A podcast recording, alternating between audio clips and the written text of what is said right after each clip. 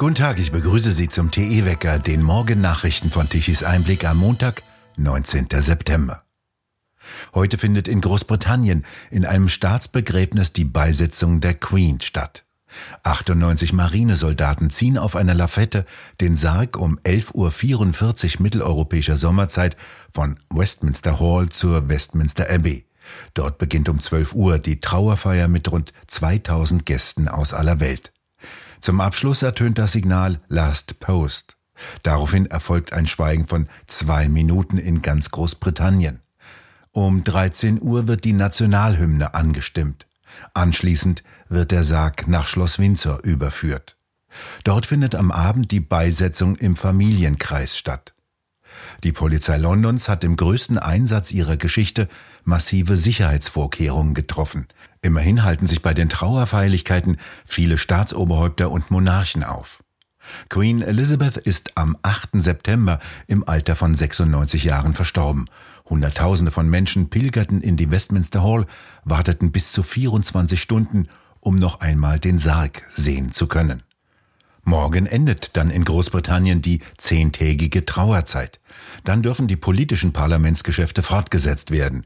Es darf sich wieder um Inflation, Energiekrise und den Krieg in der Ukraine politisch gefetzt werden. In Deutschland wollen die Stromnetzbetreiber ihre Gebühren drastisch erhöhen. Wie Bild erfuhr, sollen sie verdreifacht werden. Zurzeit sind im Strompreis rund drei Cent pro Kilowattstunde Netzgebühren enthalten. Die Kilowattstunde Strom würde dann um weitere sechs Cent teurer. Für einen Zwei-Personen-Haushalt würde das laut Bild rund 180 Euro mehr im Jahr bedeuten. Als Grund werden die höheren Kosten der Betreiber angegeben, die Stromnetze stabil zu halten. Wie Bild erfahren hat, will Wirtschaftsminister Habeck die Diskussion darüber auf die Zeit nach den Landtagswahlen in Niedersachsen verschieben. Denn normalerweise melden die Betreiber ihren Bedarf zum 1. Oktober an. Jetzt sollen die Betreiber auf Wunsch Habecks die schlechten Nachrichten am 17. Oktober verkünden. Der Netzbetreiber Amprion warnte sogar schon vor Stromabschaltungen im Winter, um das Netz zu stabilisieren. Das könne dann passieren, wenn das Kernkraftwerk Emsland abgeschaltet wird. Jetzt kann die Petition zum Weiterbetrieb der Kernkraftwerke in Deutschland doch unterschrieben werden.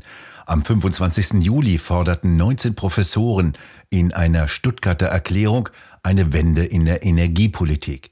Sie forderten die Politik auf, den Weiterbetrieb der Kernkraftwerke in Deutschland zu ermöglichen, und zwar nicht nur im sogenannten Streckbetrieb und mit zeitlicher Begrenzung.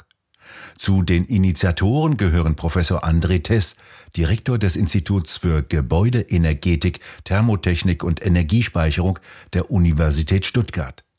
Michael Beckmann, Professor für Energietechnik an der TU Dresden, Harald Schwarz, Professor für Energietechnik an der Brandenburgisch-Technischen Universität Cottbus und etliche andere Wissenschaftler aus dem Gebiet der Elektro- und Speichertechnik. Diese Erklärung ging aus der Tagung 20 Jahre Energiewende, Wissenschaftler ziehen Bilanz an der Universität Stuttgart hervor. Über die berichtete Tichys Einblick ausführlich.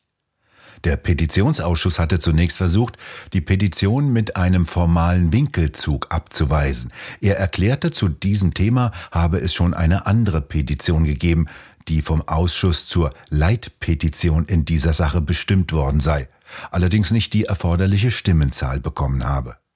Dagegen legten die Stuttgarter Initiatoren Einspruch ein. Schließlich stellt sich sowohl der akute Strommangel als auch die öffentliche Debatte heute anders dar als in der Vergangenheit. Dem Einspruch gab der Ausschuss dann statt. Der Einwand verzögerte die Petition allerdings um mehrere Wochen. Doch jetzt kann jeder den Text der Stuttgarter Erklärung als Petition auf der Seite des Deutschen Bundestages auf bundestag.de unterzeichnen. Eltern beklagen, für Kinder gibt es derzeit keinen Fiebersaft mehr und dies zu Beginn der Erkältungssaison. Das Bundesinstitut für Arzneimittel und Medizinprodukte spricht von einer eingeschränkten Verfügbarkeit und hat Apotheker aufgefordert, eigene Fiebersäfte herzustellen. Die können das zwar, sagen sie gegenüber Tischis Einblick, allerdings müsste die Flasche dann 25 Euro anstelle von drei bis vier Euro kosten. Theoretisch könnte auch Ibuprofen als Saft oder als Zäpfchen als Alternative genommen werden. Allerdings sind auch die nicht mehr erhältlich. Einer der beiden bisherigen Hersteller hatte sich vom Markt zurückgezogen. Die Hersteller sind gezwungen, diese Arzneimittel zu einem Preis abzugeben, der unter denen europäischer Herstellungskosten liegt. Deswegen wurde die Produktion nach China und Indien sowie in die USA verlagert. Aufgrund des Corona-Lockdowns liegen derzeit viele Arzneimitteltransporte in chinesischen Häfen fest. Zusätzlich gab es bei dem US-Hersteller Produktionsprobleme technischer Art.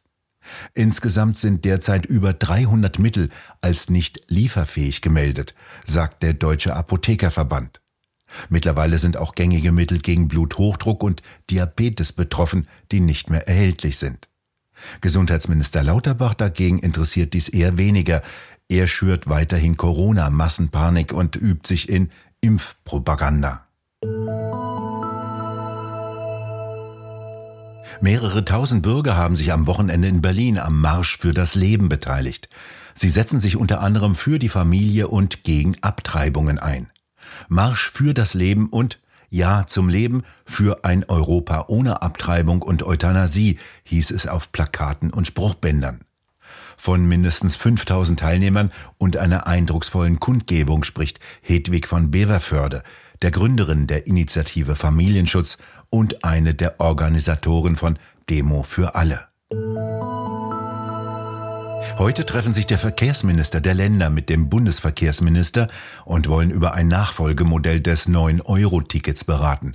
Dies ist Ende August ausgelaufen. Mecklenburg-Vorpommern und Niedersachsen zeigen Interesse an einer Nachfolgelösung, bei der Preise von 29, 49 und 69 Euro für das Monatsticket vorgeschlagen wurden. Währenddessen schwärmt Bundesverkehrsminister Wissing von einer sogenannten Generalmodernisierung des Schienennetzes, mit der eines der modernsten Schienennetze Europas geschaffen werden solle. Bahnkunden heute würden sich allerdings schon einmal freuen, wenn sie mit der Eisenbahn ankommen würden. Die Krönung wäre pünktlich. Zu diesem Text erreichen uns kritische Reaktionen. Wir gehen dem nach. So hieß es auf Seiten der Tagesschau, der ARD. Denn noch immer überbieten sich Internetbenutzer im Spott und Häme ausgießen über die ARD. Denn die Tagesschau ist auf einen Betrüger aus Simbabwe hereingefallen. Wie bereits mehrfach berichtet, sendete die ARD-Korrespondentin aus Südafrika einen Report über einen angeblichen afrikanischen Erfinder, der ein Perpetuum mobile präsentierte. Er will einen wundersamen Fernseher erfunden haben, der keinen Strom verbraucht, sondern sogar Strom produziert, wenn er ausgeschaltet ist. Warum sich diese Erfindung nicht durchsetze, erklärte die Korrespondentin mit Rassismus. Afrikaner würden eben nicht ernst genommen. Dies berichtete tatsächlich die Tagesschau auf ihren Internetseiten. Sie hat mittlerweile diesen Bericht gelöscht, er ist allerdings noch in den Archiven des Internets erreichbar. Ein Fernseher, der seine Gebühren selbst erzeuge, das wäre mal eine tolle Erfindung, so schrieb ein Nutzer auf Twitter. Ein anderer persiflierte die Tagesschau mit der fiktiven Meldung, der Massagesessel von WDR-Intendant Tomburo verbrauche keine Energie, er könne sogar welche erzeugen. Diese Erfindung würde sogar von einer Transfrau of Color stammen, die seit zehn Jahren ohne Nahrung auskomme. Wieder ein anderer Nutzer berichtet über einen mit Funkwellen betriebenen Toaster, der auch als Kaffeemaschine funktionieren könne, dessen Vorteile keine Kabel, keine Extrastrahlung, keine Emissionen, kein Bohnenverbrauch. Dies klingt wie ein Teil der Lösung für die Energiekrise.